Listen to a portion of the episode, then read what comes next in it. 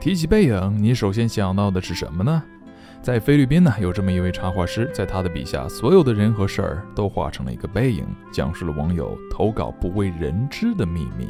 而真正让人感动的呀，并不是这一些简单又平凡的背影，而是隐藏在人们内心深处这压抑已久的忧伤、难过以及后悔啊。每一个背影都是一个小故事，有没有戳中你自己的呢 ？Number one，世界上最孤独的感受。无疑是被遗忘。It was my 20th birthday last week, and no one remembered it. Not a single call or text from my friends and family. So I woke up the next day, sat outside my house, and cried quietly. My dog came and started crying too. It was the most beautiful thing someone has ever done for me. 有没有让大家想起前几天特别火的那部《Remember Me》寻梦环游记呢？Number two，他只是演了一场戏，走不出的是我。I'm acting in a play where this guy has to act like he's secretly in love with me. But when the play ends, we go back to real life where I'm secretly in love with him. Unspeakable love，我相信在每个人的生活当中。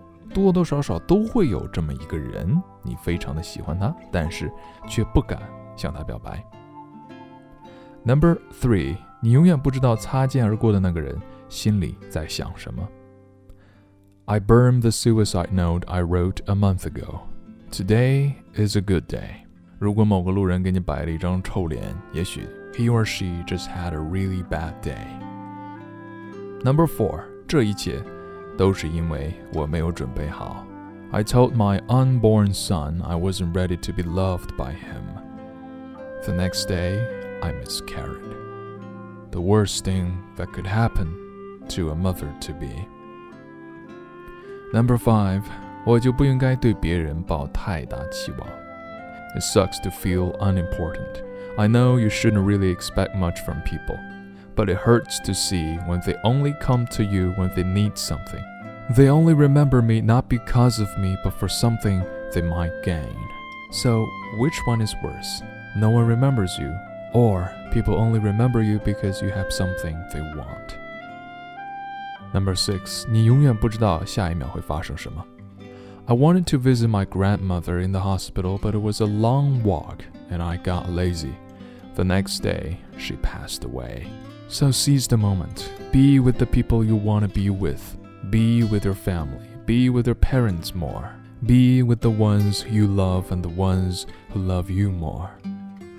Number seven, 无论如何，她都是我的好妈妈。I tell people my mom died from cancer when she actually died from cirrhosis due to alcoholism. I didn't want people to think she was a horrible mother. We were close, no matter how different the alcohol made her sometimes. You can drink, but you can't be addicted in drinking. Number eight，太过于在乎别人的眼光啊，这也是一种病。I am constantly thinking about what other people think of me, and I don't think that's healthy. Well, you gotta live your own life. Number nine，听说恋爱中主动的一方 总会处于劣势。I'm always the one who gets left in a relationship. I thought I was okay. I tried to convince myself that I am okay. But there are nights when I just have sudden breakdowns and I ask myself so many questions. Is something wrong with me? Am I really not worth fighting for? well, normally I would say maybe you just haven't met the right one. But after meeting so many people, I'm not even sure if there is a right one. Number 10, 我希望我的朋友只属于我. I don't like my close friends being close with other people. Well, people usually call you a control freak. Number 11, 对于自己的人生，你撒过谎吗? I made up an entire part of my life. People believe some of the things actually happened, but really, a lot of my stories are fake. Well, it's a good thing people still believe you, right? Number twelve，你有没有默默的关注过一个人 I don't have a Twitter account, but I still stalk him on Twitter just to check how he's doing. He seems to be doing fine. I'm not. He's your ex, and you love him. Number thirteen. 时光流逝，我变成了自己最讨厌的那种人。Sometimes I feel like I am a really abusive person that only use people for my own good. This scares me so much. You used to hate this kind of people, and now you're one of them. Number fourteen，朋友圈多丰富啊，我就多寂寞。 I've posted photos and stories on social media to show people how interesting and colorful my life is. However, it's just the total opposite. People usually say you always show something because you yearn for it. Number 15. 别人眼里的无理取闹，实际就是恐惧。I overdo things and I constantly make myself the center of attention because I'm terrified of being forgotten。在老外分享的秘密中，其实更多的是一些人内心的独白。I always check if my friends are doing well, but people rarely ask how I am. I sometimes feel alone, even if I'm with friends. I feel like I'm just an add on when we are together. My first relationship was a physically and emotionally abusive one.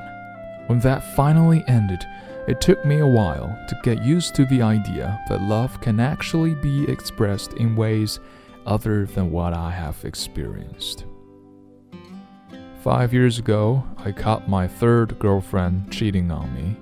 That was the time I decided to have a boyfriend instead. Hmm, well, that is a lot of information. My bipolar disorder is completely out of control no one knows because I am good at being fine。这里有你自己的影子吗？有没有哪些心情？有没有哪些忧伤是你想和熊叔分享的呢？今日跟读金句，Number one。I made up an entire part of my life. People believe some of the things actually happened, but really, a lot of my stories are fake.